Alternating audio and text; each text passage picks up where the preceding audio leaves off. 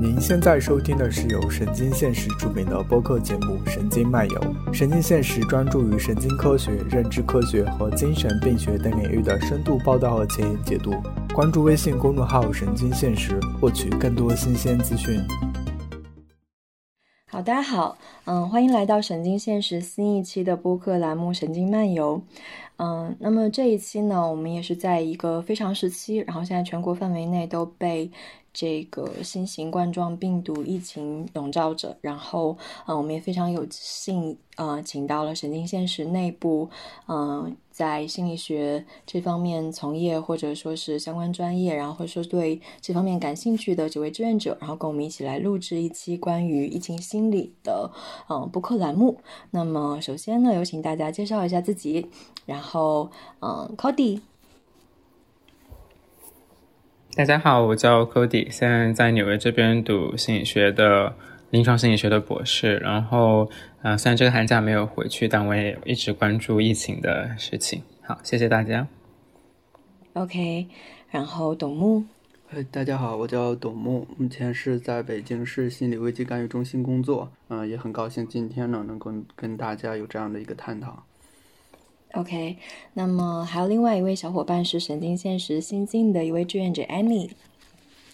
嗯，大家好，呃，我是现在在巴黎政治学院读本科的 Annie，啊，那我现在读的是社科，不过之前高中的时候我有两年读的是基础心理学。嗯，OK，然后嗯，我介绍一下我自己哈，我叫 Birdy。然后神经现实的副主编，然后平时会做一些关于嗯精神疾病的科普的线上线下的活动。然后呢，呃，现在也在读心理学的在职的硕士。然后嗯，就是像呃神经现实这边，呃心理学和精神健康这边相关的内容，包括相关的播客栏目，可能我这边涉足的会比较多一点。然后嗯。就是刚刚，嗯，大家介绍自己的时候，可能都还比较矜持哈。但是，嗯，我们几个无疑都是对这个疫情，或者说是就是对疫情的这个心理健康，或者说大家，嗯，就是普通人或者说医护人员的这个心理健康的状况，都会比较关注的情况。然后，嗯，我们首先就从，嗯，大家个人的经历和个人的状况开始吧。嗯，就是我会感觉到，就是疫情期间，其实就是普通大众，因为这是一个全国性的这样一个事件。那么，WHO 也把它定义为了就是这个紧急事件。那么。也就是说，它可能就是波动着我们每个人的心。那么，我每我们每个人可能都呃或多或少会有不同的反应。我们每个人从呃，比如说过年之前，就是二十号到二十三号这个时间，然后到现在，我们的心态啊变化，包括家里人在，或者说是就是身边的这个医护人员在一线，或者说我们接触到这个间接接触到这个疫情，我们的状况是怎样的？那就呃，刚刚听说就是 Annie 有这相方面的经验，想要跟大家 share 一下，然后你先来讲好了。好的，好的。呃，我的话是，呃，我是一月十号的时候回到了法国这边来上学。然后在一月十号之前，我的大体的感觉是，呃，国内对这件事情基本上是不不不怎么重视吧。就从我的亲朋好友之间的反应，包括我们聊天的内容，还有大家抛在社交网络上面的内容来看，嗯，那个时候由于官方，呃。就是有其中一个时期有提到说这个疾病是呃可防可控的，呃，所以大家感觉对这个事情没有特别的重视，然后就这样过去了。是我在回到了法国的呃后两天，就十三十四号，当时我参加了学校的一个关于中国外交政策和中国内政的一个工作坊，然后我们的老师是做欧洲的智库的，然后他提到了这个事情，我当时还挺惊讶的，就觉得哎，呃，这个。呃，原来就是好像还挺严重的，就是啊，欧洲这边的议员都有在关注，但是我们国内的公共舆论上其实对这方面关注好像还没有这么这么严重，这么这么深。然后，嗯，到了十五、十六号，就突然一下子，呃，疫情的案例就到了一个类似于井喷期的时候吧，就出现了非常非常多的。就包括武汉，也包括我生活的城市，就广州出现了非常多这样的案例，然后才觉得呃身旁的。呃，亲朋好友都一下子就比较紧张起来了。然后在此之前，可能在过年那段时间，我还有看到就广州，呃，在花市进行随机的街头采访，当时也有三四十岁的大妈就对着镜头说，呃，政府已经把这个事情搞定了，所以我们没有必要戴口罩。然后与之相对应的是，呃，多刷微博的年轻人，就是我身边的朋友，已经开始意识到了这个事情的严重性，然后会去提醒自己家里的爸爸妈妈戴口罩。然后，当时啊出现了很多就是段子表情包，就是呃有一个猫和老鼠的那个，我给爸妈介绍新型冠状病毒，结果爸妈就就是撑着脸看着我笑，那那个那个表情包，所以我觉得也反映了当时的那个那三四天的一个大家的状态吧，就整体处在一个年轻人比较对这个事情比较关注，但中老年人还觉得没有什么的这样一个状态，直到就是到二十号之后，嗯。年龄稍微大一点的群众也开始意识到这个事情的严重性，包括二十三号封城公告发出来的时候，嗯，我觉得大家才慢慢的呃重视起来这个事儿。嗯哼，嗯，那你个人呢？就是嗯，刚才就是我们私下聊的时候，你说你家里也有医护人员，然后那就是比如说他们的一些经历，或者说会怎样影响你的心态呢？嗯，我妈妈是对，也是一线医护人员。然后这两天她是有被派到，呃，这个这个呃机动机动轮组吧，因为在医护人员就要在各个高速公路或者呃大桥那边去测量体温。然后嗯，其实我作为家属医医护人员家属，我是有私心的，我不希望妈妈暴露在一个就是高危的工作环境下。然后后面她说她调到了呃机动组，就是可能会呃减少。呃，就是只有需要才会去的这样一个机动组，我我其实是心里比较放心的。虽然我理解说，就是呃现在呃是特殊时期，然后医务人员他有责任去呃在一线履行履行自己的责任，但是呃我自己作为家属，我私心我是不希望他这么危险。但是呃，同样另外一方面的话，也是之前呃可能我觉得在不看报道的时候，大家会觉得这个事情是。呃，有政府在管，或者是有人在管，但是随着后面一些传记啊、口述，包括呃财新网的报道，包括三联生活周刊的报道，就是当阅读了一些实际生活在处在这样呃困境下面的这些个案的时候，心理上会产生更深的情感连接，然后会觉得呃特别的受震动，然后也会比较难受，嗯。明白，那也就是说，你这边的就是相对的可能是间接的间接，因为你并没有在国内。然后这边呢，你是从一个比较理性的角度来看这个问题的，可能你就没有就是国内的这种情感的更多的渗入，然后包括大家就在其中，然后身边就是有确诊，每天都在看的这种心情哈。然后，但是你整个人是比较偏理性的状态，Cody 是不是也是这种状态，就更偏理性一点来看待这个疫情呢？我觉得可能第一天的时候，就是应该是我二十，等一下，我二十二十一号开开，就反正第一周的那个周末，然后就从学校，嗯嗯没有课之后，然后那个星期五，然后就看了很多消息，我觉得那天的心情比较糟糕，但是后面会开始就是自己写文章。然后包括做翻译，然后捐款，我觉得是有自己去身体力行做一些事情的时候，然后情绪会比较平复下来。就一方面是你做事的时候，就是啊进入那个状态，然后另一方面就是做完之后，你有感觉到说，呃，你有尽到自己的一份力量，所以我会觉得说，从这两个方面来说，就是。对自己的心情的改善就是会有帮助。然后到现在的时候，我觉得其实看到很多消息还是会觉得，呃，觉得不可置信或者说是生气。但是我觉得相比于说刚开始的时候已经好很多了。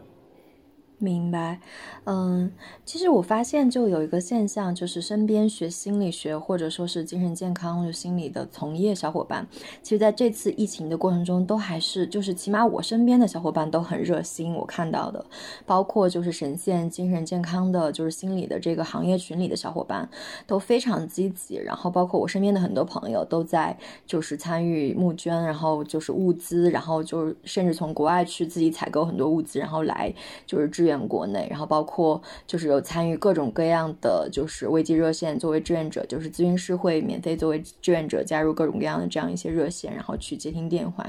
然后包括就是利用自己的力量去做这些事情，然后也会有很多比较激烈的讨论，就是大家的情绪都很，就嗯可以说是大家都很情绪化，不能说是不能说情绪化，就大家都带着情绪吧，大家对这个事件都还是有很多。热情或者有很多关注，然后有很多愤怒，然后也有很多不同的情绪在这里面。然后像我个人的话。我觉得我们今天这几个人真的都很不典型。像我个人是这样，就我我母亲现在是一线工作人员，然后就是四十八小时值班，已经在一线了，需要穿防护服的那种状态。但她不是医生，然后她是那个就是跟疾控中心对接的这样的医护人员，然后需要采样本、送样本，然后去就是跟就是可能跟患者会有接触，然后跟疾控中心会有接触，然后他们整个这些工作人员作为一个组，已经被隔离到了就是单独就是在一个小楼里。然后他们是在那里值班的，然后平时出来就是来送个样本、采个样本这样子。然后呃，像他们的话做的是一些疾病的数据流调，然后包括一些跟疾控中心的配合。那么我个人其实作为他的家属，就是嗯，可能是本身就是性格的原因，也可能是就是家庭风格的原因。其实我并没有。嗯，很多的，就是特别多的担心，或者说是特别多的，嗯，就是对这方面的特别多的情绪，包括从这个事件一开始，然后到中间，其实我是作为一个从业者，然后我在就是在群聊里，包括在各种状态下，包括在给这个疫情的播客做准备的时候，在采集资料，我觉得我整个人可能都还是一个偏理性，然后偏就是。嗯，就是站在比较局外的这样一个状态，然后我对这个的关注也只是一个介入其中的一个正常群众的这样一个关注，并没有更多的情感和情绪渗入。然后我觉得像我这样的人应该也有一部分，但是可能在就是我们今天讨论的这个话题里，这它并不具有代表性。嗯嗯，然后那个。最后的话，我是希望就是董木这边，你作为一线工作人员，给我们呃稍微介绍一下，就是你看到的这样一些事情，可以稍微讲一讲，然后也可以讲一讲你从，因为我知道你过年没有回家嘛，一直在这边值班，就是从一开始你接触到这件事情，知道它爆发了，然后到现在你的心态变化，或者说你有什么，就是有没有就是情绪，或者说你在接接了接到了这些人的电话以后，你有没有这样一个焦虑的状态？就是你可以从工作从个人角度都可以讲，嗯。呃，其实从先从我个人来讲吧，首先我除了是一个嗯相关的工作人员，还是一个普通人，对吧？其实那个我还是就正常上班。我们在单位休息的时候讨论更多的可能也就是今天吃什么，明天吃什么，就包括这个没有回家之后，包括这个呃外卖啊，这个一些物资受到影响的时候，我们讨论的还是就是吃的问题。就是很中国人是吗？对，你要日常过日子嘛。嗯，可能我们这个单位所入职的人员吧，一般都是心理就是心理状态比较稳定，情绪起伏比较小的那种人。嗯哼。呃，另外就是我是突然被通知说，嗯，不让回家的。我是已经买买好了那个车票，准备那个下班之后呢。就回家，然后前一天初三的时候是吗？对对，初三那那天前一天我是要上夜班，上夜班之前，呃，我们单位的领导就跟我说了，说这个，呃，是尽量建议不要不要离京，因为也是看到经常，呃，那个朋友圈或者发转发一些信息的时候，或会看到有一些这个列车上或者飞机上在找人，呃，我心想确实也有些危险，所以就决定不回去了。嗯，正好在这块也好好休休息一段时间。那当然，那段时间前几天吧，最担心的还是吃的问题。呃，OK 这是这是一个很正，呃处于一个正常人的，呃这个是普通。所以当时北京城已经空城了，是吧？外卖也不太给送了。嗯，对，特别空。就是其实我个人还是比较喜欢这种比较空的状态，因为那个上班下班的时候都不用再挤公交了，其实传、传染的可能性不是很高。这城市那么空的时候，你的状况还挺好，你觉得还挺好，是吧？嗯，对。另外我我也是比较宅的人，所以没怎么没什么没太有感觉。嗯所以作为个人，你也不典型，对你跟我一样比较淡定，对，啊，每天还琢磨吃呢，就不愧是学心理学。那如果转换到一个我们这样的一个工作人员来说的话，其实我们之前我们单位就已经开始下发一些文件，并且组织了一些学习。嗯，其实说起来呢，都是一些常规操作，不过是给我们增加了一些关于这个病毒啊、疫情防护这方面的一些知识的补充。现在在网上一搜都能搜出来，现在都在转。那个来，我我稍微补充一下啊，北京 北京危机干预中心，它其实就是董木可能平时面对的是一些就是想要自杀的，或者说是一些就是心理危机比较就是或者危机呃危机感比较强的这样一些小伙伴哈，所以说对于他来说，这次疫情可能是一个常常规操作，对，常规操 作。对常规操作的其中之一，但可能对大家来说，就是情况就是会比较不一样一样。我来，我背景知识交代完了，您继续。嗯，好。呃，其实我就是我们内部也在讨论啊，就是面对这样疫情，肯定会有一些这种焦虑的情绪出现。这样焦虑情绪对于一些易感人群，包括普通的大众，包括我们的一些呃呃既有的一些来电者，对他们的影响是什么样子的？嗯、也会有一些担心，会不会突然来很多的这样的呃来访者、来电者，会让我们接不过来，嗯，或者是压力很大。嗯，但是真正投入到工作当中的时候呢，也做了很多学习和准备吧。真正投入进去之后呢，觉得，呃，呃 甚至有点期待，甚至有点期对待，，就觉得他们一定会来，就是觉得啊，什么时候会来呢？就是我们可能就提着提着这样一一口啊气，或者嗯也是处在一个等他们来，对嗯精神比较紧张的状态，但是我们的呃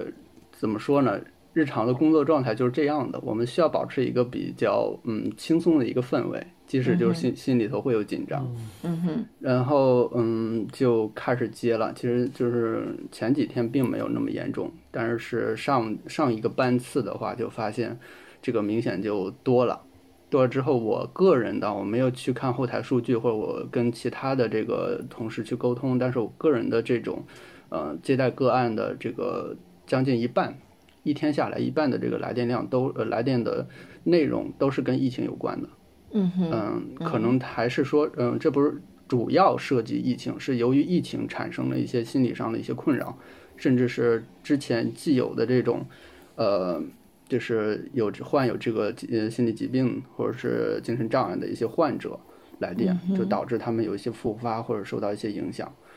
哼。嗯，大概是这样的一个样子。嗯，我是今天跟那个，嗯，因为我看到其实就是昨天还是前天，连清华大学都已经开了这个，呃，全国的免费干预的热线，就针对疫情的。然后清华大学的那一条就是那个工作人员，呃，他们那个就是那边的一个。呃，应该是一个师姐吧，然后她应该也是已经工作了那边的博士，然后她发的一条朋友圈是说，工作人员就是熬夜就是开出来的这个热线，那我其实就是，嗯，就是它其实她的接电量并不至于到，嗯，尤其是像就是清华大学，它可能就是它开出来以后，像清华大学这样的学校，或者说是蛮多就是类似的这样，就是它可能并没有自己的宣传渠道，或者说是并没有。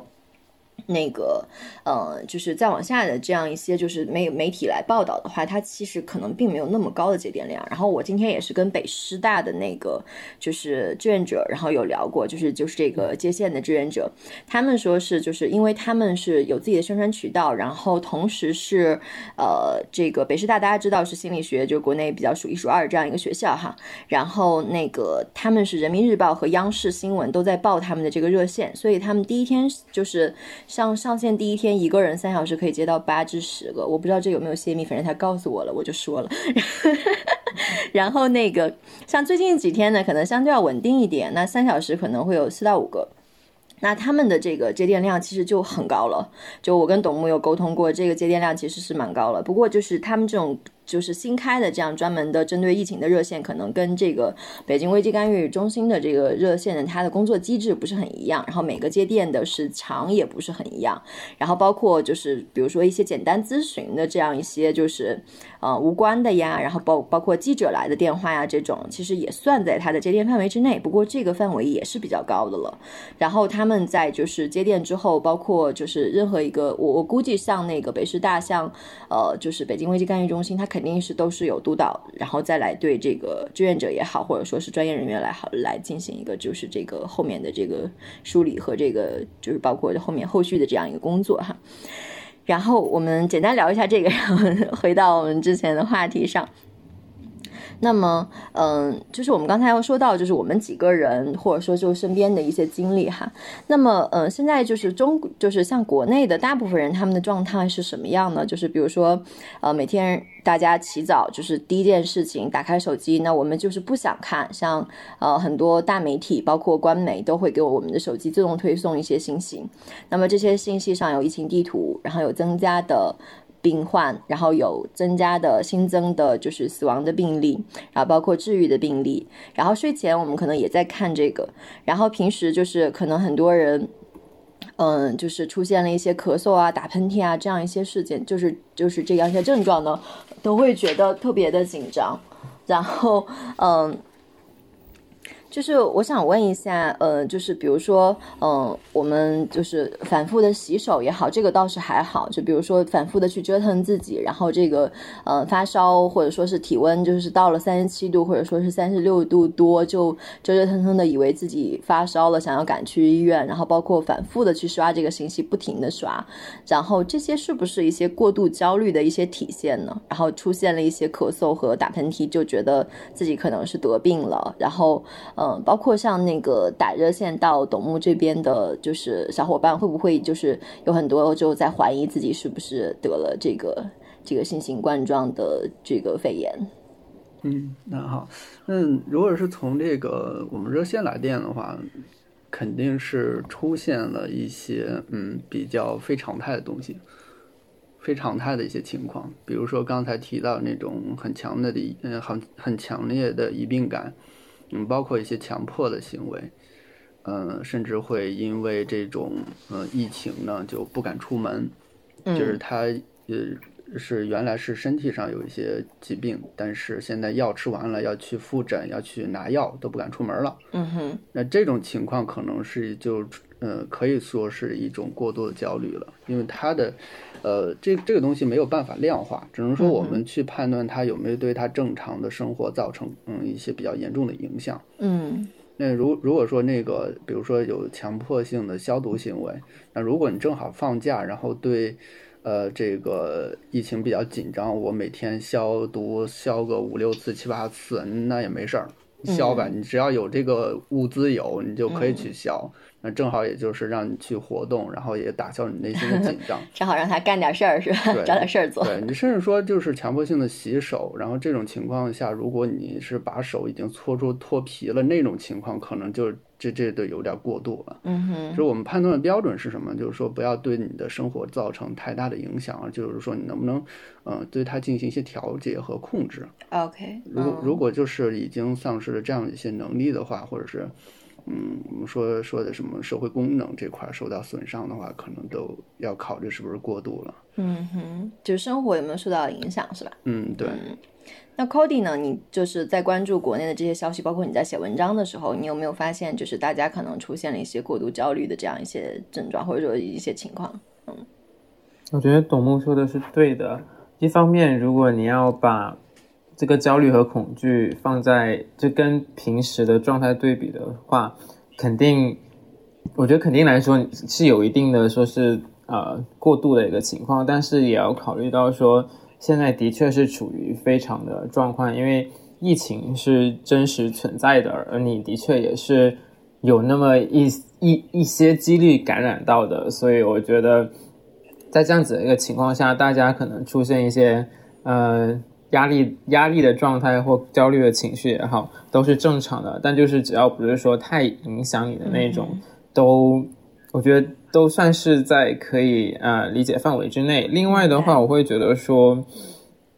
嗯，不完全是焦虑吧。就概括这个词的话，可能不会用一个干一个词去概括，因为大家的情况不太一样。就有一些嘛，就是说像那种强迫性洗手行为的那这种，就是算我觉得算是比较明显的焦虑。但有一些就可能，比如说自己有一些对死亡的恐惧，或者说对本身就对家人的健康很关心的这种，那就算是。被疫情引发的一些，明白，本来就已经有的情绪之类的，这是一种。那还有的呢，就是像关心一些可能是在武汉的朋友，或者说可能你没有朋友在那边，但是你关心那个地区的人，就是你自身是一个比较有共情性比较强，然后或者比较有正义感的人，那么你是。关注这些信息，你是很想要去帮忙，很想要去做一些改变的。我觉得这个也不能说上说不上是焦虑吧。明白，嗯。那呃，也就是说，其实现在在湖北的小伙伴，或者说是在全国各地的小伙伴，他其实都还是就是因为事实上，他们已经在面对着严峻的考验，包括生活物资的短缺啊，包括一些可能没有办法出门，就是就是造成的各种各样的压力和因素，然后就是生活上，然后身边就是就是这个。就物质上，然后包括这个周围环境上有非常大的压迫感，所以说大家出现这个状况都还是比较可以理解的。而我们比较需要关注的就是，呃，并不是去甄别他是不是过度焦虑，而是就是怎么他是不是就是落到生活的实地上。然后第一个是他是不是会影响自己的生活，然后让自己的，比如说我们就心理上的焦虑，我们能不能去排解，然后能不能会不会对我们的生活造成一些影响？另外，可能更多的是我们要去。嗯，解决就是实际上的环境上的、物质上的，包括他这些压力的来源上的一些问题，或者说是给他这些心理状况做一些出口，而不是去想要去知道大家是不是还在过度焦虑，是这样子是吗？你们是这个意思？嗯，对，我我差不多是这个意思，对，嗯，对，好，嗯，那么嗯。现在就就是现在就是带这个状况，就是还是很严峻的。然后像 WHO 前两天把这个定性了之后，其实就是国内其实还受到蛮多的重创的。然后因为我们家有人炒股啊，当然不是我，我今天看了一下，就是这个今天开盘然后跌了很多。就其实就是国内的经济啊，然后包括各方面都会受到非常大的影响。包括我个人在回到北京的时候，我发现这个城市从来没有这么空过，出租车从来没有这么快过。对。就是整个就是那种凋敝感非常的强，然后嗯，就会觉得这个这个事件其实对呃全国人民来说，或者说是对这个嗯国家的经济，然后对我们的生活，其实都会造成一个比较长远的影响。那么。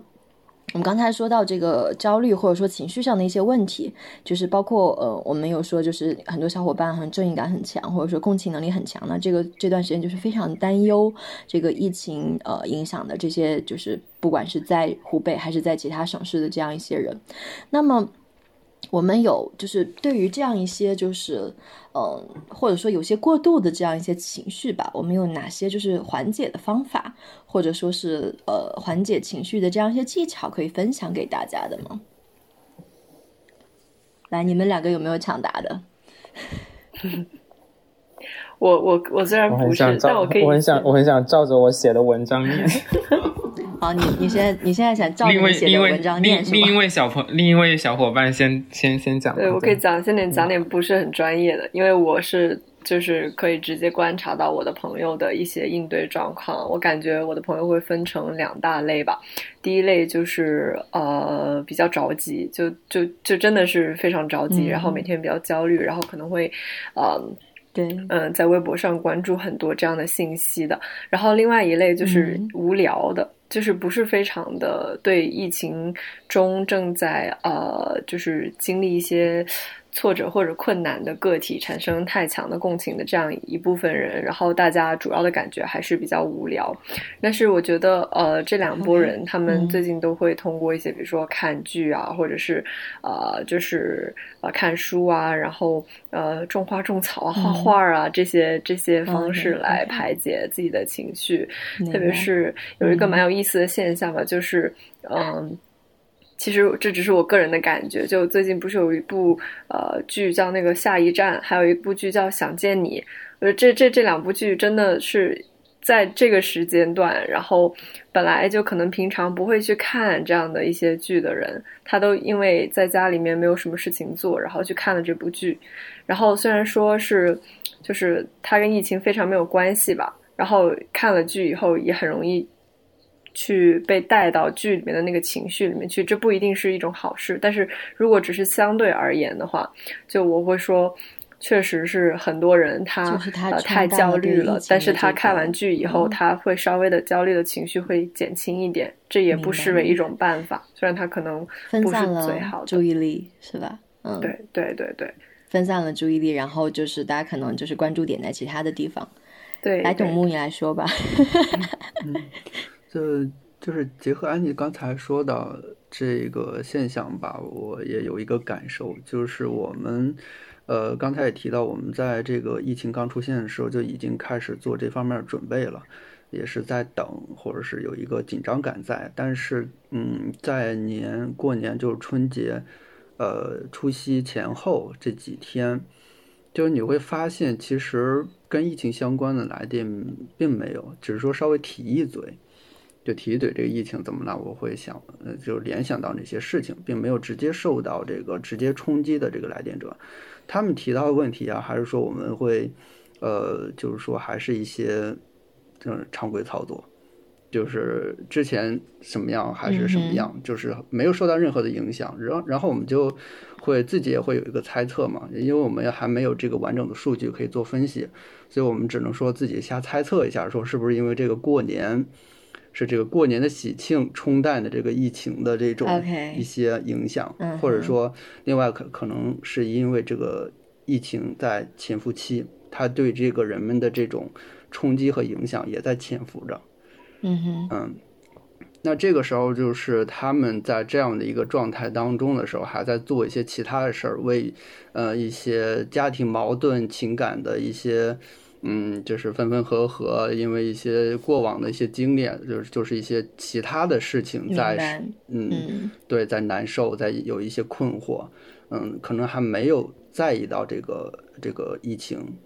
就是说，这样的一个注意力的一个分散，可能也是应对这个疫情一个很重要的一个工具吧。嗯哼，所以是从什么时候开始人多起来的？就是大家就是更多的去关注，然后包括你会给他们一些，就是除了注意力分散，会给他们一些什么样的建议，或者说你会觉得什么样的方法比较好用？我们呃，为什么说是常规操作呢？因为就是说，我们的来电者有很大一部分是有这个。有既往诊断有这个心理疾病或者是这个心理障碍的一些患者，呃，包括有一些易感人群，嗯，就是比较容易焦虑，或者是有一些潜伏的这种呃患病的这种概率的来电者。那我们处理他那种，嗯，有两种吧，一种是嗯比较紧急的那种，就是已经处在一个。很非常严重的焦虑情绪状态当中，来电话的时候就在大哭那种，很崩溃，然后可能会有一些这种轻生、想自杀的一些念头，嗯，在就处在一个非常沉浸式的、非常那个呃严重的这一种情绪状态当中。还有一种就是他已经受到了影响，并且就是这种影响是慢性的、持续性的，明白？导致他这个生活受到影响，包括失眠呀、饮食不振，包括跟。这个长时间的这种焦虑情绪没有办法工作，嗯嗯，都会有这种情况。那这种，嗯，就是我们一般会，嗯，首先比较严重的，我们首先做一些安抚，让他渐渐的平复下来。平复下来，我们会进行一些讨论，怎么样能够，呃，引发他去发现身边的一些资源。嗯哼。其实对应对这样的负性情绪呢，不管是抑郁还是焦虑也好，我们都会，呃，有两个思路，一个就是转移注意力。就是我们需要去呃做一些其他的事情，嗯哼，然后但是我们的目的不是完全消除这样的负性情绪，而是说我们把它降到一个嗯稍微降一些，只要你到一个可以控制的对，嗯。嗯，倒也不是说非得到可以控制，就是哪怕假如说你现在焦虑程度有百分之九十，你做一些事情的时候它降到了百分之八十，这就可以。OK，就是我们需要跟跟这个来电者。嗯，当事人去传达这样的一个思路，只要他他去做就可以。嗯哼。然后，但是我们转移注意力，像安妮说的，他呃，有些朋友是有的画画，有的刷剧，有的看书，呃，嗯，就是身边每个人的爱好不一样，而且身边的资源不太一样。就就有的来电者他在乡下，你让他去健身房不太可能。嗯哼，所以说，我们就跟他进行一些探讨，你身边可以做些什么？嗯哼，对啊，这就是嗯就是就是你能做点什么，是吧？，对，这也有有助于激发他的一些这样的能动性。嗯哼，因为我我们说很多啊，嗯，运动可以那个改善情绪啊，或者怎么着。如果首先他没有能动性，首先他没有资源，那他就做不了。就是看一下他能做些什么。嗯，对，这是我们工作的一个要点，要激发这个当事人的能动性，让他去发现身边的资源。我们刚才提到这个就是分散注意力的时候，我其实有想到，就之前董木发过一条朋友圈，说这个生活的烟火气和这个就把它拽回生活这件事情是非常治愈的。嗯，就比如说你去菜市场、超市，但现在菜市场、超市可能不太现实。就比如说你跟家人，然后或者说跟一些就是就是生活中的琐事，比如说你自己像那刚才就是 Annie 说浇浇花啊什么这些，然后跟家人有一些互动啊。就是现在有很多小伙伴说是每天的生活是跟家人排列组合的吵架，但其实这件事 情其实也是一种沟通，是吧？嗯，对，可能这些就是这些生活中的比较烟火气的这样一些事情，可能是就是呃和读书啊，像那个弹琴啊这些爱好啊之外，是一种比较接地气的这样一个排解的方式，是吧？嗯，那那个 Cody，你准备好你的推文了吗？我肯定不会再再再念了，因为我感觉这个感觉写完之后就没有什么想说的了。但我觉得刚才大家说的其实都很好啊，包括如果直接在微信或者在知乎上搜索搜索有哪些嗯技巧的话，我觉得其实大家都会找到很多的东西。就他他们的思路，就其实其实基本的思路还是转移注注意力啊，这主要是转移的方式不一样。嗯包括就是如果真的感到，嗯，真的有感到说特别的有很多情绪的时候，就是是就是可以去打各种各样的心理热线嘛，就是有些热线不是那个完全有名额的嘛，然后对还对还有就是 真的要多和嗯对对。多和自己人际关系网络里面的人去沟通，因为是的，疫情这个，哦，还是文章里面的东西，就是因为疫情这个东西，因为现在不是交通啊都不太方便，然后你又待在家里面，待在家里面的时候，其实刚才提到说，就是你过年回家和家人在一起，不一定是一件能够让你心情变好的事情，是真的有人就是和家人待很久之后，反而是那个负面情绪越积越多。嗯你想，就比如说关于怎么防护这件事情，如果你的爷爷奶奶或爸爸妈妈就是死活不听你的劝，然后那这个矛盾不是很大吗？对不对？然后你你们又还整天待在一起，那那那那那能怎么办呢？所以就是说，在不能出门的时候，也要注意说，比如说像我们这样子网上的，或者你打电话给自己那个。能够理解你的人去嗯多去交流，这样子对。然后呃，实在找不到，实在找不到什么人的情况下，那就心理热线。对，OK，嗯，好的，他在给你们那个引流生意。好，我感谢，我们会努力的。是这样哈，我们现在大家就是很多小伙伴都可能大多数人都处在这个长期隔离或者自我隔离的这样一个状况，呃，就是很多跟疾病有关的小伙伴呢，可能是在被隔离，然后像那个像我们是在被自我隔离这样一个状况，就是我们都需要十四天自我隔离十四天，然后到了当地就是这这些天过了以后，然后才可以开始复工。那么这个时候的话，其实就是呃长期的一个人待在一起，或者说是就是自我隔离啊，在家里。刚才你们有讲了一部分，那么就是就这个时候有没有什么针对这个阶段的方法呢？比如说你们也有说，就是就这社会支持啊，然后就是这个呃分散精力啊也好。但是如果一个人待着，就是嗯、会不会有什么就是比较特别的建议？我不知道呀，我我自己的个人感觉是一个人待着挺好的，所以我不太知道一个人待着不好的人、嗯。好的，然后那个，嗯，就董木，你是自己一个人在北京过了这些天，然后也没有回家过年。那那个你在这个自己跟自己待着的时候，会怎么排解一下你自己的这个情绪呢，或者状况？我做个饭，玩玩游戏，看会儿书。然后你上次借我那本那个焦虑症的书，我还在看。哦，好的，就你要感谢我借你的书是吧？啊，没错。OK，好，嗯，好，他他靠一个人完成了这个工作。呃，就是由这由这个，就是他借我焦虑症这不是得借我那个焦虑症这书啊，想引申一个话题，其实就是说，包括我之前发那个呃朋友圈，其实讲的就提到了一个词叫做稳定感。那条朋友圈呢，是我在接到第一个这个呃跟疫情相关嗯的这个来电者。那这个时候你需要给他什么呢？就是一个稳定感，就是在那个焦虑人在焦虑非常焦虑，甚至说非常抑郁、很崩溃的情况下呢，其实缺乏很是缺乏支持的。这个时候我们这样的呃工作重心在哪？就是说我们需要给他一个稳定感，就像一个小船，你在这个。嗯，就是海上飘啊飘，狂风大浪，你稳住，马上就要翻船那种感觉是非常难受的。然后这个时候，我们给他一个锚，给它下锚，然后把它稳定住。就可能它还在晃，但是它至少有这么一个重心在了。那这种稳定感来自于哪里呢？就是说现实生活。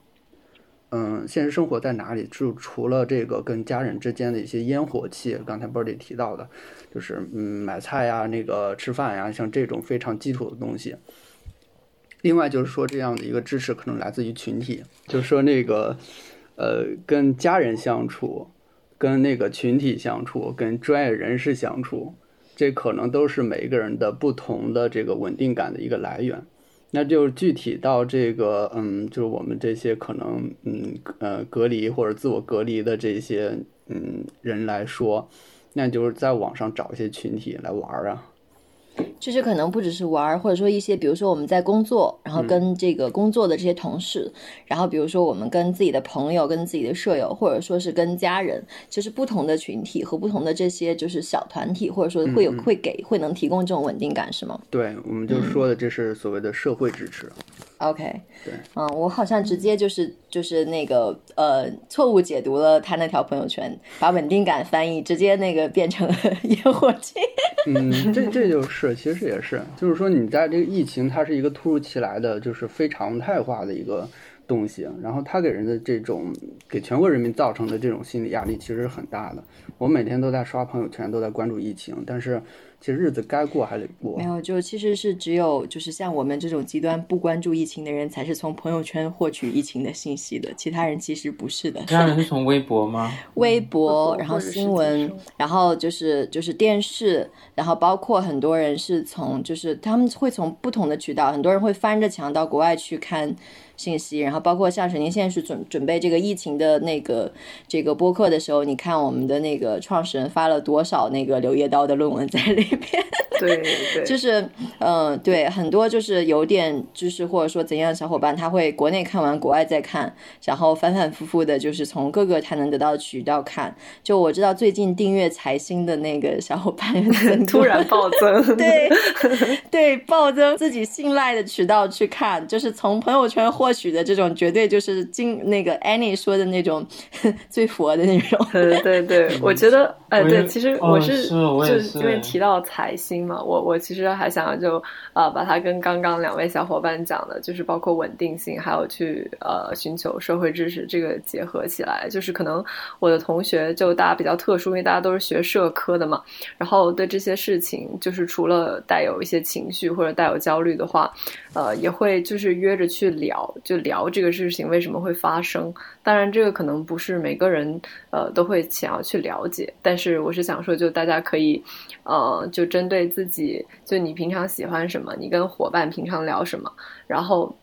你可以去尽量客观的去看待这件事情，就是要时刻提醒自己说啊，这个比如说在看一篇新闻报道的时候，就提醒着自己说啊，这个新闻报道是。是不是带了情绪？然后我是不是应该客观的去看待他的这些数据？呃，从哪儿来？然后我看的哪个另外那篇报道是不是跟这篇报道不一样？不一样在哪儿？你说的特别像神经线是昨天发的一篇文。其实，嗯，刚才大家说到，包括这个可能是咱们这个一些年轻人，而且在这个呃跟科研或者是比较能找到一些权威的这种渠道的年轻人去找一些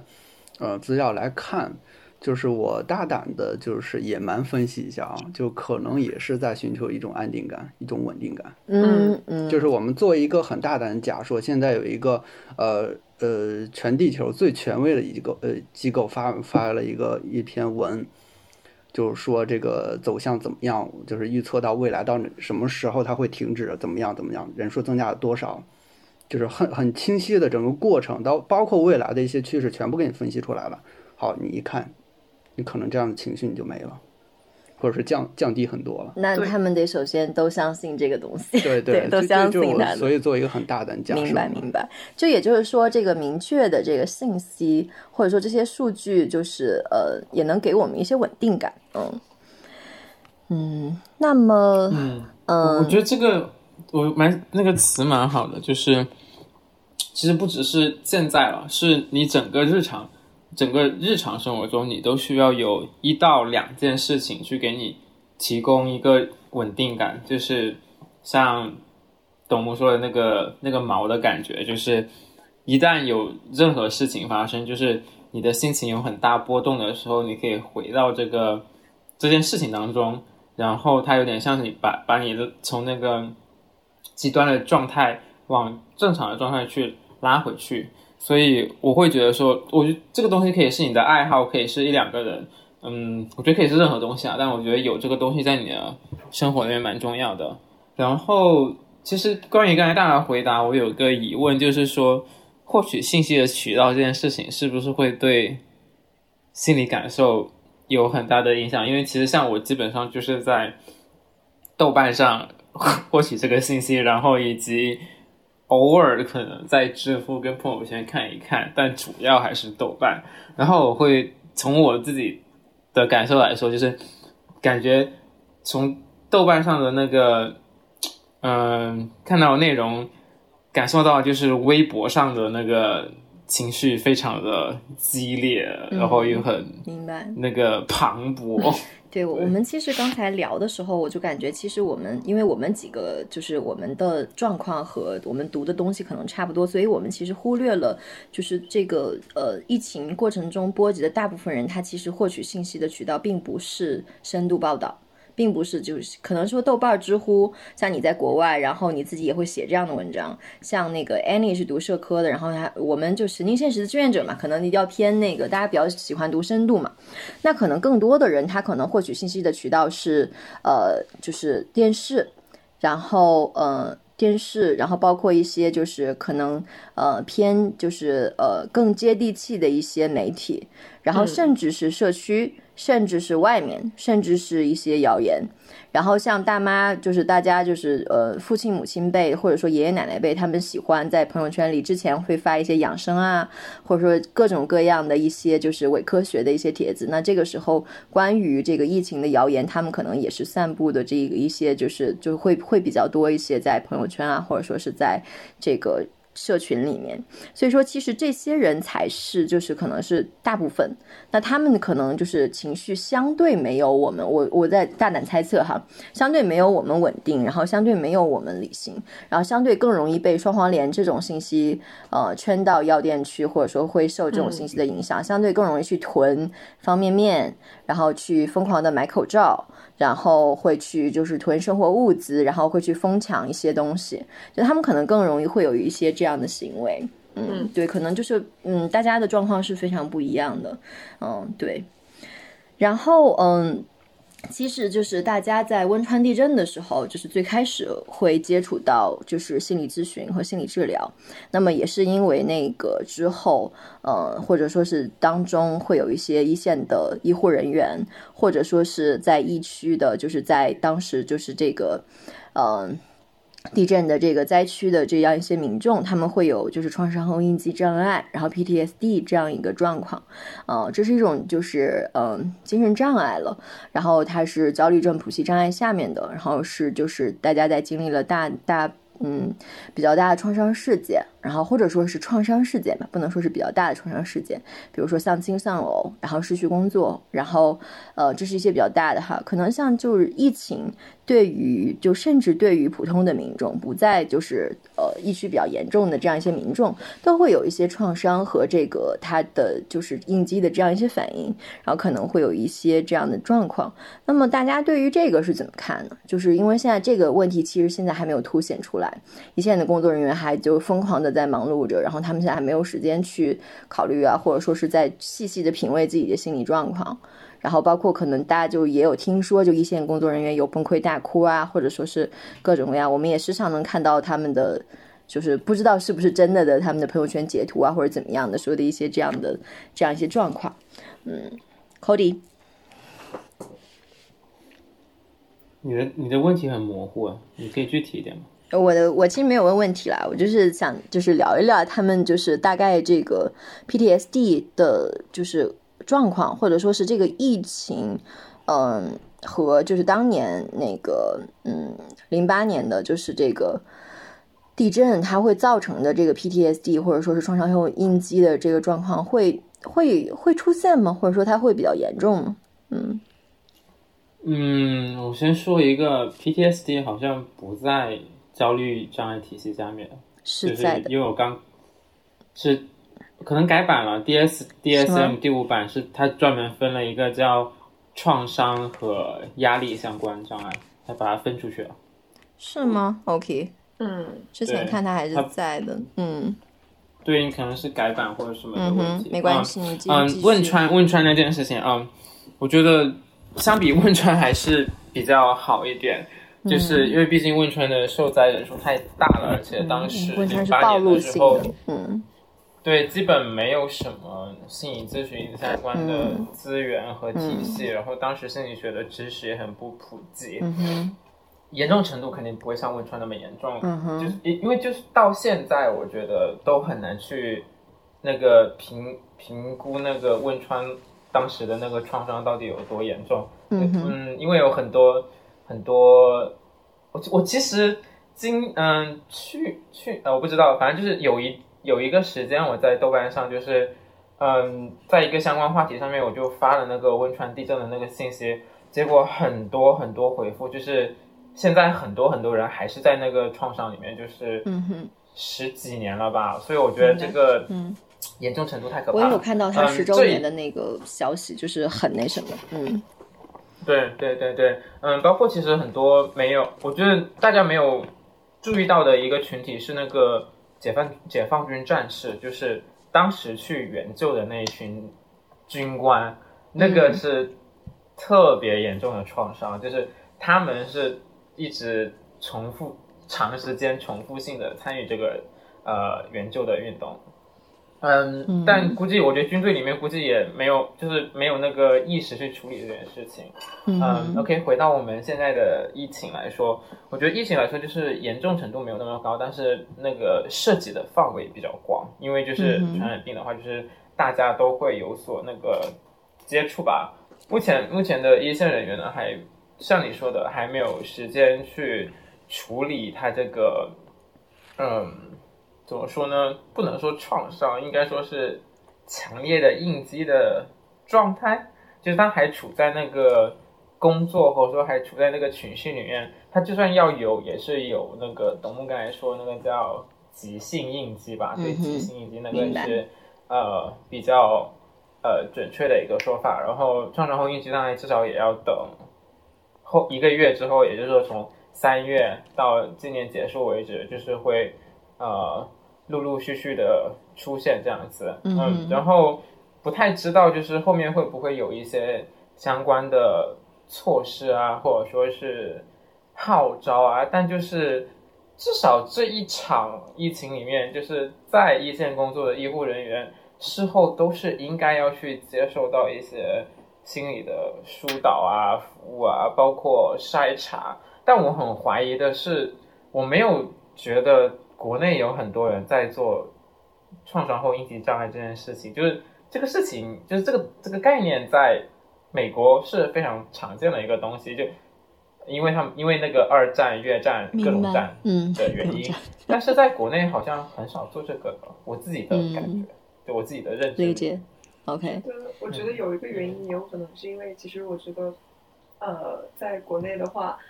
呃，大家会比较偏向，就是即使出现了相关状况，也不会去找专业人士，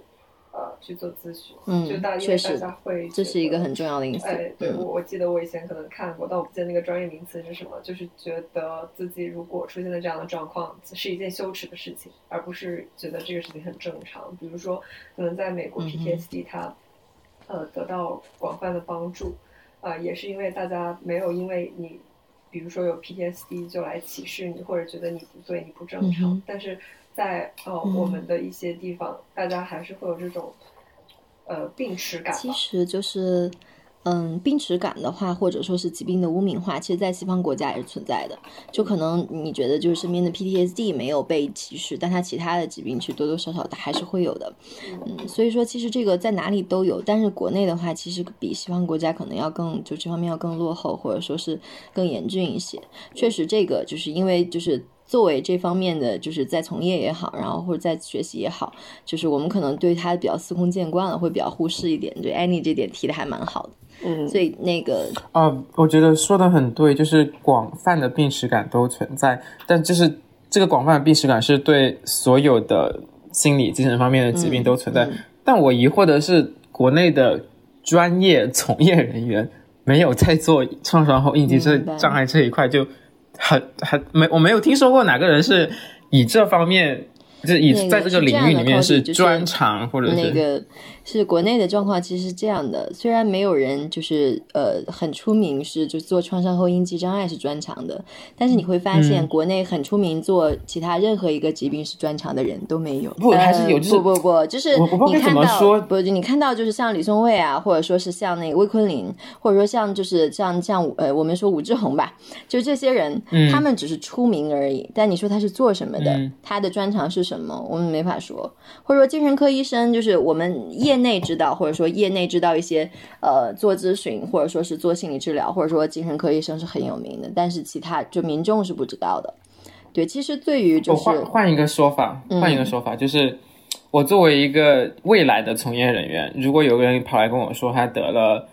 抑郁、焦虑、呃，双向，甚甚至精神分裂。我要把它转借给别人，我觉得这些我都有途径转借得到。我有个印象，我可以转借。但是 PTSD 和成瘾治疗是两个我完全想不到我可以转转给谁的。现在国内的成瘾治疗其实主要它还是在就是系统里面。系统里面做这个人很多，然后包括嗯，不管社区、监狱，然后戒毒中心，各种各样，它其实现在 AI 都有在做，做的还很大的公司，就是还蛮有名的。然后像那个 PTSD 的话，它其实就是因为国内的诊断很很那个。怎么说呢？就系统做的不是很好吧？有些的时候，他会被整个诊断为就是，比如说抑郁伴人格障碍，然后到换一个医院就变成了抑郁伴 PTSD。所以说，它其实就是像人格障碍，有点像，就是他会被，就是咨询师会，比如说我接其他就是状况的时候，然后我同时就是可能就把你这个就给那什么了。他是一般是就是就是他自己单独被诊断的情况会比较少一些，嗯。大多数是跟其他病的那个伴发，然后就是呃治疗师或者说是呃如果说是到心理咨询这一步，他其实是跟其他状况一起来解决，但其实他还是会有一些专门的技术，像眼动啊，什么嗯 EMOS 视交吧，还有什么其他的，就是还是嗯。我知道了，EMDR，对 EMDR，对对对，是是 EMDR，就眼动疗法啊，对对对，然后就很多就是这类似这种技术，还是就是我有看到他们有传播，然后也有也有很多人在学。我觉得就是其实国内，嗯，是医院在学吗？还是咨询师？不不，咨询师和治疗师在学。我其实感觉就是国内的咨询师和治疗师，他更像是一个，就是如果说你跟医医学来对比，他更像一个全科大夫。他不像专科大夫，就是每一个咨询师可能确实有自己的擅长的方向，但是可能他的状况是他接过，就是比如说治疗师，我接过多少个双向，我接过多少个精分，然后我有多少精分和双向的时长，我有多少抑郁和焦虑的时长，我有多少 PTSD 的时长，但是你要说他就是很，比如说哪个。治疗师他专门就是做 PTSD 的，这样很少的，或者专门就是做抑郁的，我不接其他的 case，这样很少。他其实更像是一个基本全科医生，但是你要说就是他就是确实在某一个疾病上的这个这个技术就就就因为他这个可能接其他的就不够专精，我觉得也不能这么说，因为精神健康和精神障碍这个东西我。我因为我我我可能就是因为我并不是治疗师哈，我也不是医生，我只能站在我自己的角度来讲。我觉得它其实并不是一个瓷器活，就不能说是它就是并没有那么高的技术要求。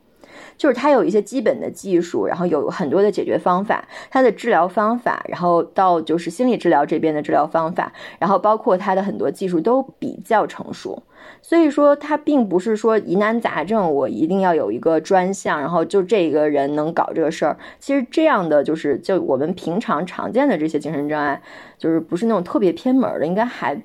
不太存在这样的问题。我是这样感觉的哈，你觉得呢，董木？我不太想介入你俩这个对于这个问题的一个讨论，就是我对于大的趋势来讲是抱有一个比较乐观的一个态度。就现状如此，你们说的可能都是有一些呃一些侧面的反应。但是我对于这个，不管是这个心理治疗或者精神病学，在国内的发展趋势还是比较有信心的，因为就是说，你看我们这从我们这个热线，包括我们中心建立是在零二年，当时是请了国外的一些呃专家来帮着我们建线，然后在这边工作了好几年，然后才慢慢形成了这样的一个体系。但是我们这条热线对于公众来说，其实也是挺陌生的。对，但但至少至少在这经过这些年，我们的这个干预技术、干预的体系慢慢成立起来了，嗯。可能还是就是从一个全国的这样一个体量来说，我们还是一个小作，还是一个小作坊。我感觉他们热线的状况其实是陌生而专业而神秘，就是它其实并不神秘，但它它是官方的，就北就是北京的嘛，北京市的，然后包括它是面向全国的，嗯，但是它其实就是像就是我们其实各个省市，然后包括就是就像内蒙古我的家乡就大一点的城市都有这个免费的二十四小时的干预热线。对，它如果是就是下班的话，它也有很明确。的就是这个时间，就大部分时间它是能满足大家的需求的，而且一直都是免费的。所以说，这个这段时间针对疫情开设了这么多不同的免费的专线，其实，嗯，其实国家一直都有。我是比较偏实用主义的，就是包括我们就是的一些干预技术，我也不敢说我是哪个流派，学了什么东西，但是说我们是有什么能用，什么技术最成熟，我就用什么。我们接触到的各种。来电者各种各样的情况都有，就是嗯，精神分裂症的，那个可能患有这个 PTSD 的，就是轻到这个比较普遍的抑郁症的，包括一些普通的，呃，这种情感或者情绪困扰都会有。就是说，包括就是嗯，再拉回这个话题啊，刚才那个 Bird 也说到了，就是这次疫情呢，就是很多热线出现了，就是很就很多都。默默无闻的，就我们的一些兄弟单位的这个热线也被炸出来了，然后其他也有一些新的热线在这个组建。不管这个热线它的接电量、工作方式是什么样的，但至少这次疫情让我们看到啊，这个我们是作为这个基数来说，这个心理工作者他的数量。也在有一个蓬勃的发展。这我的直观感受就是说，反正就是这这次已经很多热线都冒出来了，大家有这个意识了。很多一些这个高校啊或者老师啊都在组建这样的一些团队。那我相信这次疫情过后，相应的这个咱们在谈这个 PTSD，就是其他的一些大佬会不会也在谈呢？就可能我们的意识，我们意识到了，他们也会意识到。那他们有心之人总会去啊是要去做一些事情的。那包括零八年、零三年，然后之前我们就整个国家的整个这样的一个历程走过来，其实嗯是有这方面需求的，就是嗯国家意识，就是国家从政治或者说其他经济方面，嗯意识有没有落地，有没有落实，这是一方面，但是我相信有些人是有这个心来做的。对你说对，这不是有这个心来做的人都都就我们几个也都是有这个心来做的呀。有有专门那个到美国吭哧吭哧去学心理学要当咨询师的，然后也有就是呃，因为我不是科班出身哈，嗯，我本科硕士都不是学这个的，但我也费劲巴力的在往这个行业靠拢哈，也算在这个行业算是从业者了。我我还想补充一点 c o d y 刚才说的这个就是零八年那个解放军吧，就是军人在一线救灾，他们其实是需求很很。大的，呃，但确实军队系统里头这方面的这种能够提供服务的确实很少。但是我们那个我在本科的时候呢，呃，他我们有一个讲临床的老师，他就是军队军队系统的，他就是做那个灾害心理方面的研究，也都是从零八年开始。然后他也是给我们讲了很多的，去军队下到部队里头去给这个军人做这个心理辅导，嗯，很多也是接触到零八年救灾的一些，嗯。这是人员，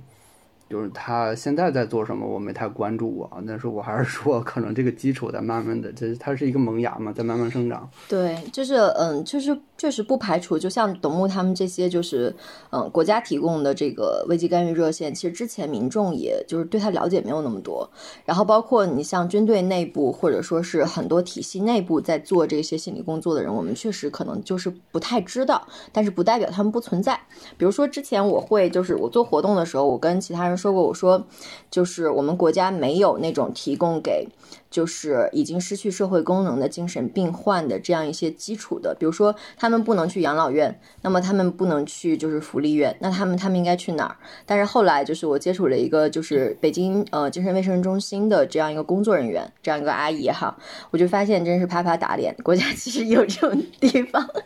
就是呃北京这边就是光海淀区就有很多个叫温馨家园的这样一些地方，是供这些已经失去社会功能的人白天去去就是像托儿所。一样，白天你把他拖在那儿，然后家人就可以就是减去这个照顾的这样一些负担。嗯，我觉得其实就是很多时候我们做这些东西是基于就是我们。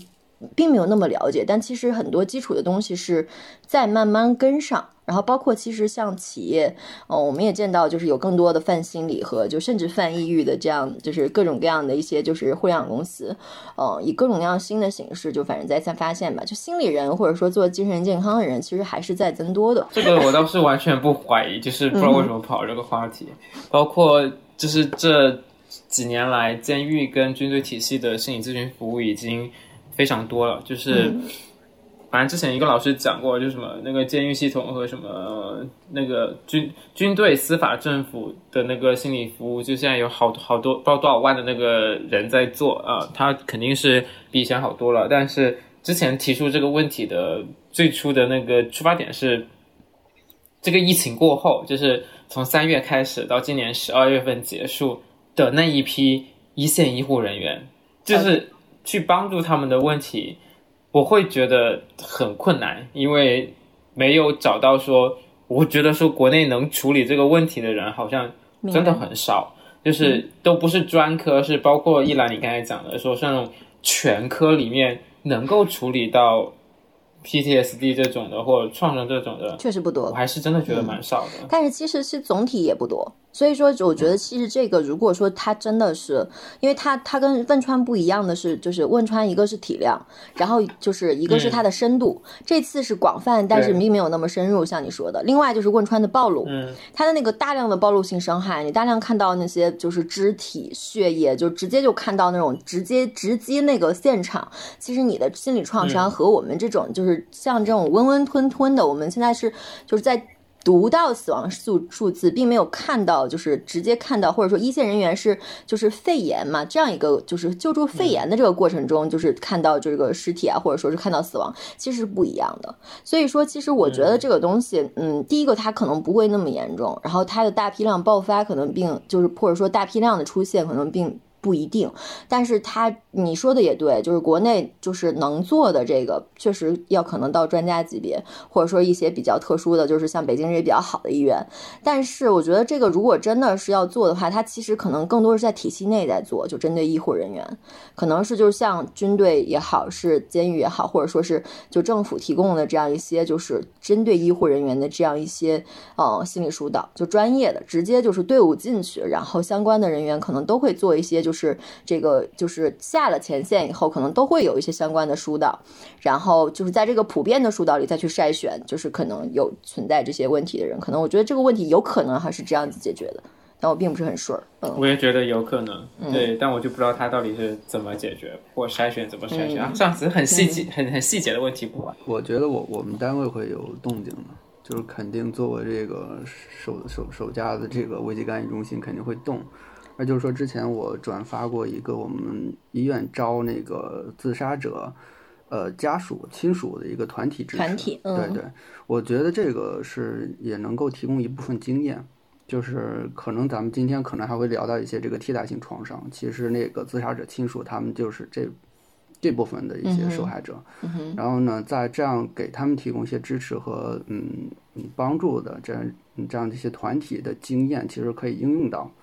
只是接下来的一些工作当中，但这然这当然只是我个人的一些猜测。嗯，替代性创伤，就是很多媒体都提到了这个替代性创伤，包括董路刚才也有说。那么到底什么是替代性创伤？然后它更容易出现在哪些人身上？嗯嗯，来，你继续讲好了。啊，其实那个替代性创伤，在我的知识体系里头，它没有在这个诊断标准里头，就是说它可能是它的来源跟这个就是一些怎么说直接遭受这个应激事件的人，呃，我们可能会诊断这个急性应激啊，就是 PTSD，就是这方面。呃，但是如果就是说目睹这些呃其他人遭受这种创伤事件的人，可能也会，嗯，一个是。嗯，这事儿太刺激了，就是说他的给人的这种感官刺激太大，或者是我长期处在就是观看一些，嗯，包括现在啊，每天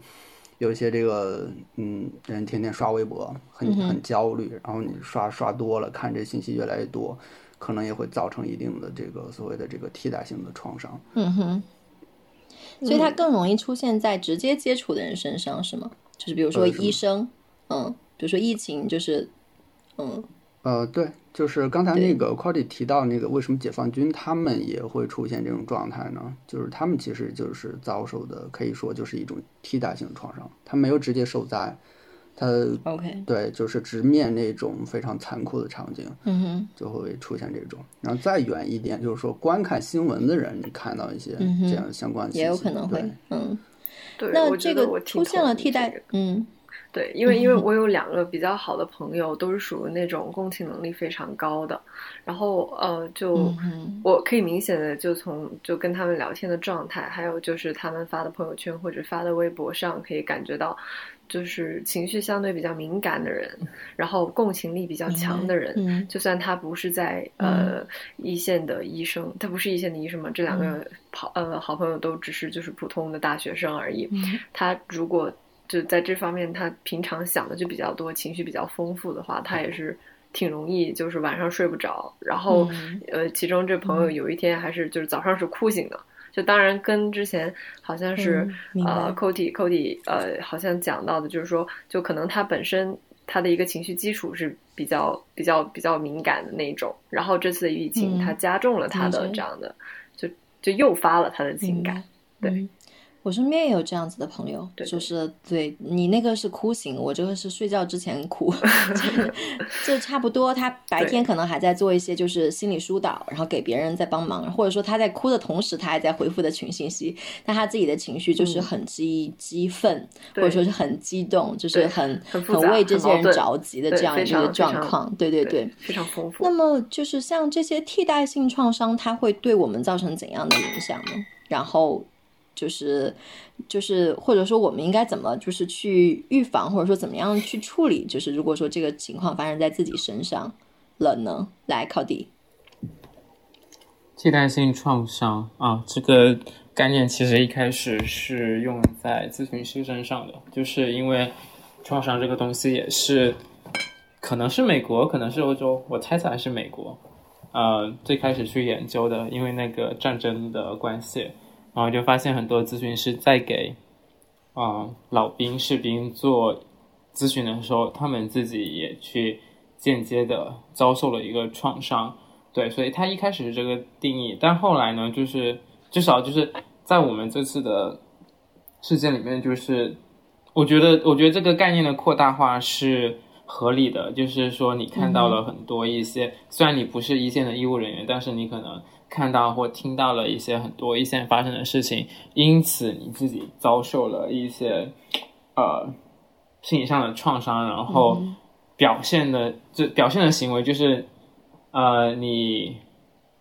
过度对过度关注这件事情 preoccupation，然后有一些非常激动的一些呃情绪的反应，包括生理的反应，比如说像刚才那位朋友就说哭醒的，或者说就是。呃，失眠的问题，然后之类的，对，嗯，然后你的后面的问题是什么？就是怎么，如果我面临着这样的问题，该怎么办？面临这样的问题该怎么办？这个这个问题我倒是还没有考虑过。嗯，来，董木，你考虑过吗？嗯，这这个是我们可能是嗯，就是易感人群。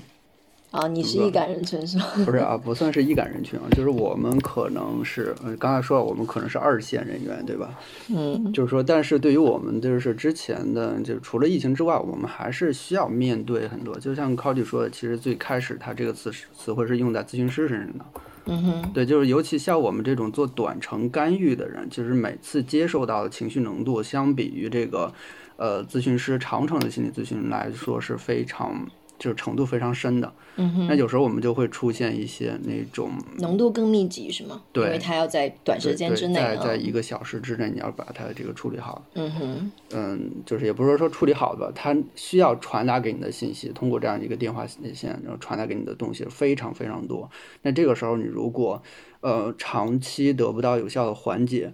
或者是你一下子接受这个程度太深了，可可能会出现一些这样的一些应激的一个状态，就是我们说这个替代性创伤了。那这个时候我们的经验来说，一个就是说我们每次，呃，并不是每次接完一个电话，我们马上就接下一个，我们有一个缓冲的时间，我们要先把它整个过程呢，我们做一个简单的记录，然后呢稍微调整一下心情，嗯哼，出去走走或者跟。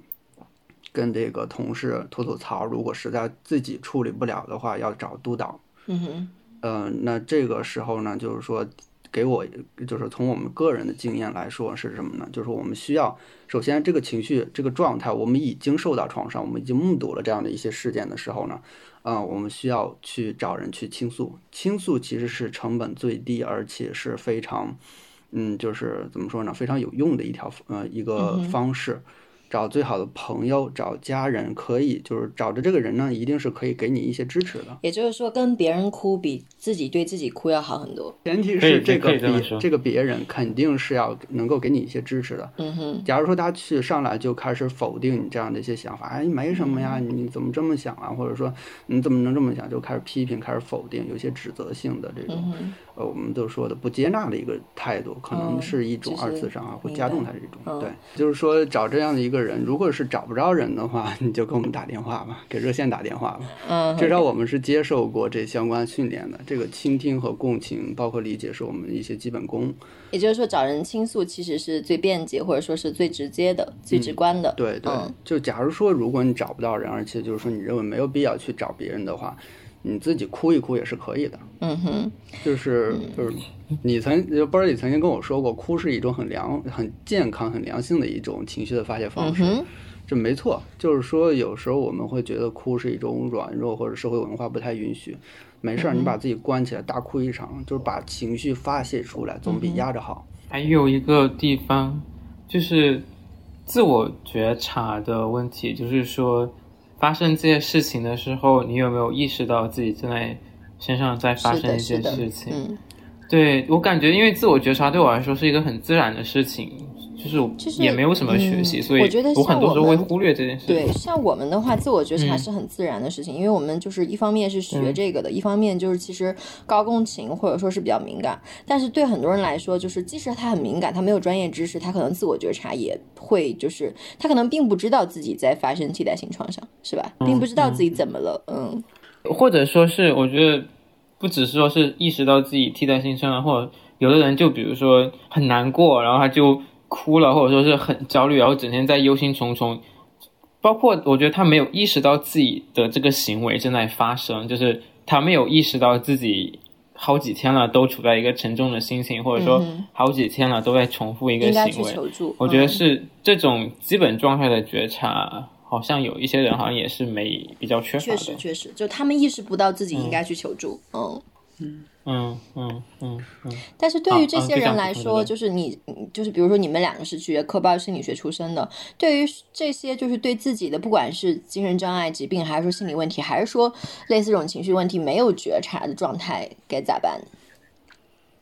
从我个人经验来说，对于这种自我觉察，确实没有太好的办法，因为它是跟你的教育水平，包括你的知识体系有很大的关系。只能说，我觉得是通过一些宣传，就是说，至少你知道在什么样的情况下自己是需要帮助的。嗯哼。然后我们有什么样的渠道可以提供给你？明白。所以说，在我们的媒体，包括我们现在的相关的从业人员的，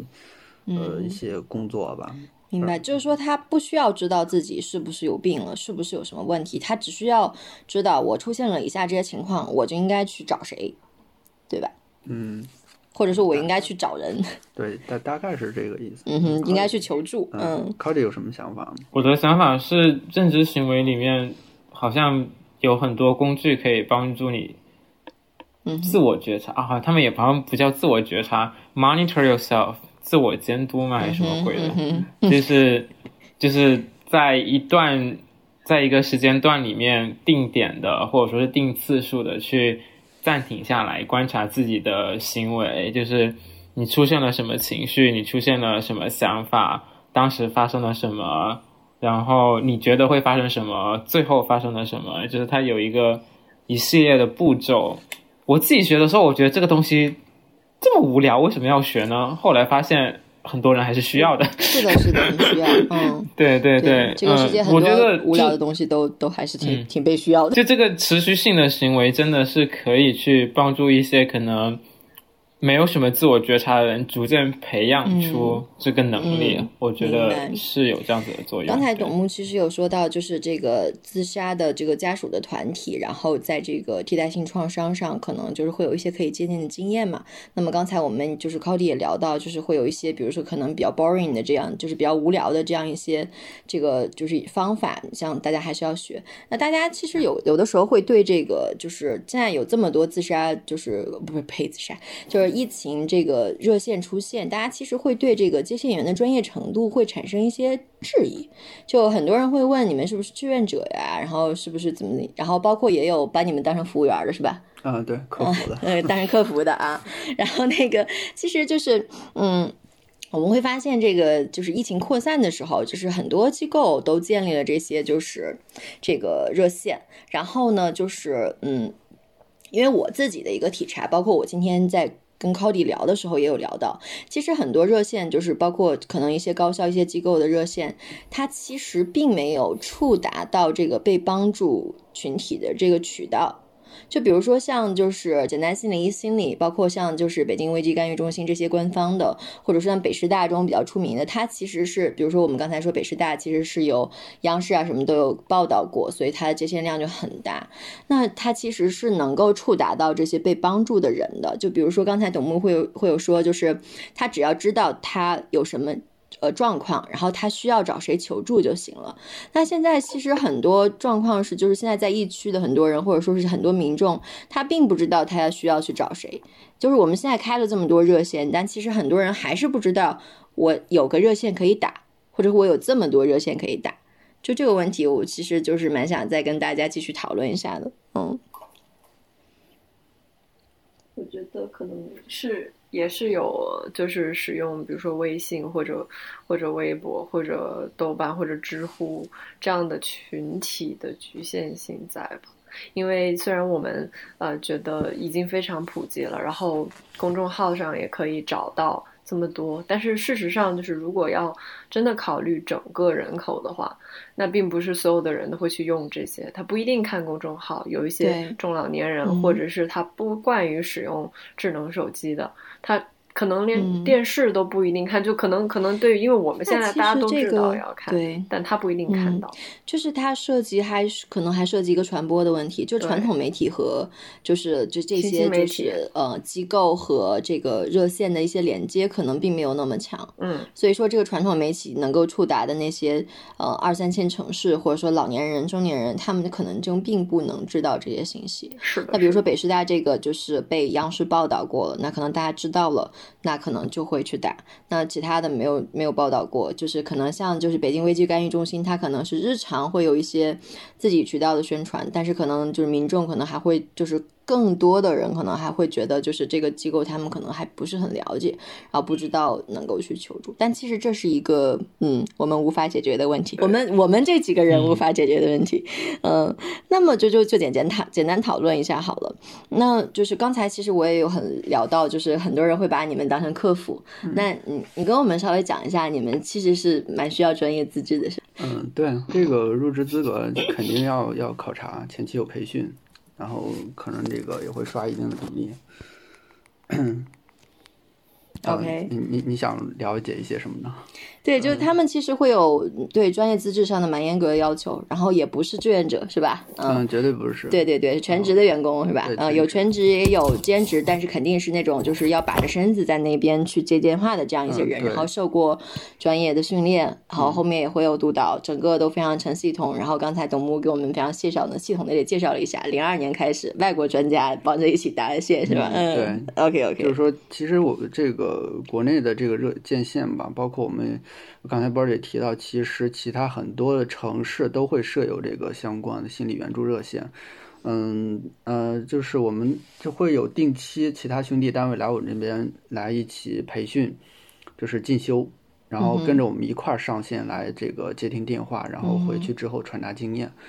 然后我们也是希望通过这样的一个方式，把这个热线普更做一些普及化。但是说相对这个，刚才提到，确实这个从这个体量来说，确实我们这个还是小作坊规模的。嗯，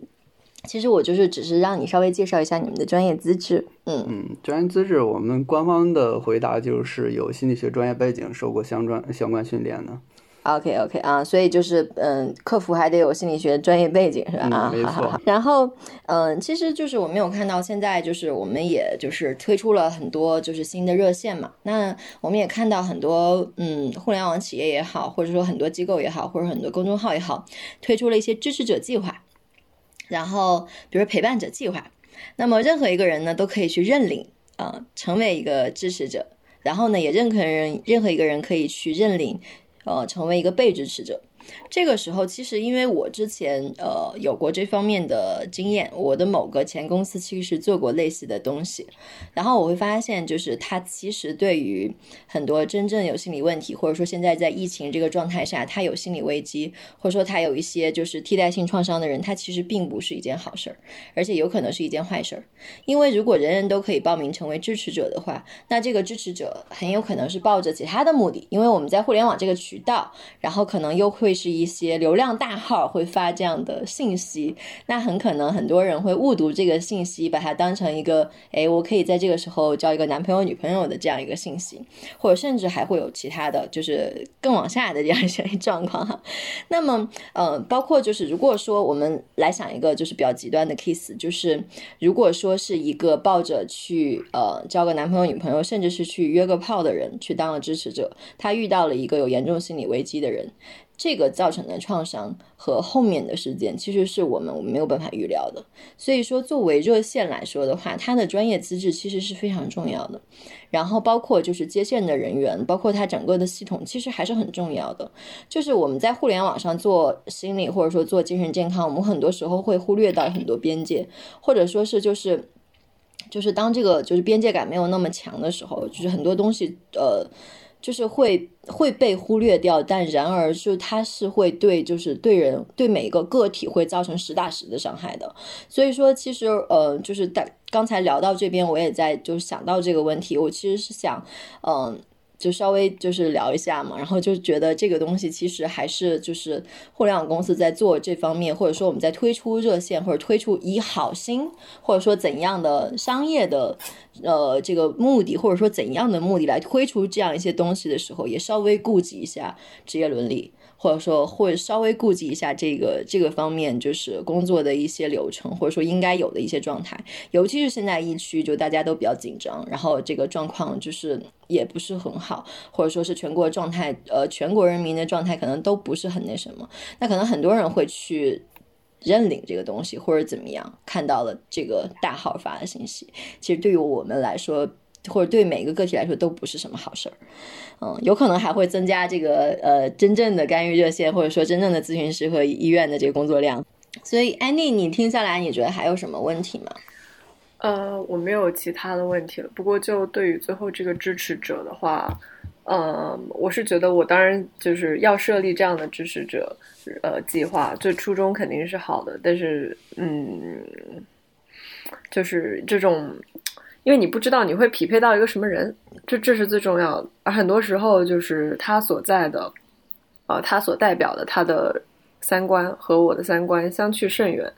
然后这个东西也是没有办法预料到的。所以就说可能会呃产生你刚刚提到的这个进一步的伤害，我们没有办法控制。所以我觉得可能在监察，然后身份审查上面有得要有进一步的努力才行。但是这个的话也需要，我觉得还是需要一段时间。嗯嗯哼。我觉得，嗯，其实如果没有能力做这个审查，或者说并没有想做要这个审查，想做一个泛娱乐或者说娱乐的东西的话，那其实它的名目或者说你的细则要写的比较清楚，然后就是让参与的人有一个更清楚的认识，就是我在这里是抱着一个认识参支持者的好的愿望，但是我可能只是交了一个网友而已，对，并不要对他真的有就是。怎样的心态？不要期待过高，不然的话就是失望，会带来更大的伤害嘛。类似这样子。对，但是流量大号发出这样的东西，其实，嗯，怎么说呢？一切尽在不言中吧。所以到底是哪一个？哦，就很多，其实有好几个。如果你关注流量大号，你会发现很多都有。因为就是，如果你确实能带来。呃，对，给这个流量代号带来更多的粉丝，带来更多的流量的话，那其实他们做事情，现在又没有什么法律说规定不能做这种事情，是吧？嗯，也没有什么真的就是，就可能真的没有什么，也没有暂时没有，就是这个被伤害到的这个被支持者来，对，来来来撕他们，是吧？嗯，对，嗯，然后嗯，那么嗯，大家还有什么想聊的吗？东木？嗯，就是我要做的话，可能我需要想，嗯，我需要四遍总结陈词一下。啊，你需要啊，你需要，好好好好好，让他做四遍，让他做四遍。来，Cody，你来说，来，你来做二遍。没有人做对面的辩友，不不，那个对。对我们这我们这队四个人 依次总结。创造一个假想敌。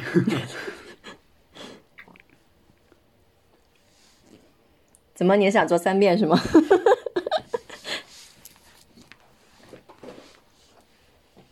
Cody，嗯，你是想做？没有，对你没有是吗？哦，OK OK，好的，嗯，二遍选择放弃发言权，好，来三遍也放弃了，来你来说好了。好吧，其实我就想就是把刚才的一些话题做一些补嗯补充吧。然后还是想提供一些比较，嗯，就是实用的一些技巧，因为就是说刚才提到很多，呃，一些可能大家都会在网上找到的一些这个，嗯，可以应对疫情焦虑情绪或者是一些负性情绪的一些方法。嗯，那关于这个替代性创伤呢，我刚才主要是从我们这个职业的，呃，或者是从业人员的角度来说的。然后对于我们已经暴露在这样一些。呃，应激源或者是创伤的事件，已经遭受了创伤事件的这个，尤其是在疫情当中，那更多的是我们像刚才也提到，在那个我们每天刷这个呃网络，不管是从什么渠道嘛，看到大量关于疫情的这方面的信息，会增加你这样的一些嗯，可能就是被替代性创伤的一些可能性。那这个时候，尤其是像那个 Cody 说的，我们需要一个自我觉察。那这个自我觉察的基础是嘛？就是说能够提供给嗯听到这个这期播客的小伙伴一些什么样的建议呢？如果这些东西让你感觉不舒服了，呃，就是说跟你嗯，假如说你不刷的话，你会感觉好一些，或者说刷了之后你感觉更加不好了。这个时候我们需要给自己一些强制性的隔离。那就把微博卸了，不去看那些相关的信息。那就是说，这是我们如果我们没有办法阻客观的一些存在，它的事情的发展，那至少我们能够从自身可以做的事情开始做，然后给自己一些这个，就把这信就是能够一些负面信息给自己隔绝掉，这都是为自己好，对吧？那可能后续的发展还会有，但是咱们至少此时此刻你不难受了。那就是一个应对，就是疫情下这些一些负性情绪的，呃，尤其是在这样一个隔离的状态的这种情况，最好的方法，我觉得就是说，你把这个目光从那些巨量的、非常长远的那种，呃，事情上收回来，聚焦在自己身边。就是我们通常用的一个技术，就是要聚焦。你要把这个呃注意力呢，还是说我们谈到注意力的事情，你要把注意力转移到身边可以做的事情上。就是增加自己的稳定感，因为焦虑情绪它伴随的肯定是有无助感和失控感的。那这个时候，你给自己找一些能够做的事儿，制定一个非常小的目标，以自己现在的条件能够达成的一个一件事情，每天做一个比较嗯完整的一个规划。让自己每天忙碌起来去做一些事情，不管是画画也好，运动也好，还是说我刷剧也好，跟朋友聚会也好，就是我线上聚会啊，反正就是给自己把自己安排的明明白白的。嗯，对，这个时候你可能这个情焦虑的情绪就会下降很多，因为你这个控制感回来了，就是说找回来一些那个锚，它渐渐的沉到海底，给你定住了。就是我们可能还在还在晃，有焦虑情绪是很正常的，但是我们不要让它失控。我们渐渐的在疫情当中找到一些方法，找到一些事，让自己这种嗯呃负性情绪吧，就是有一个正常的水平。好，我大概就这些了。四遍听完，我有点想给他打电话。OK，那那个如果一遍、二遍和三遍都没有其他的问题，我们就结束了。好的，非常感谢大家。好的，就是希望这个疫情尽快结束吧，然后这个就整个的就都尽快回到他以前的轨道上，然后大家回去工作，然后呃，就是呃家里如果有这相关的呃工作人员，也希望大家都身体健康。然后呃，如果有已经感染的小伙伴，也希望大家就尽快能够康复吧。然后嗯，让这个生活都尽快回到身边，都回到我们就是比较稳定的这样一个状态。那我们就下次再见喽。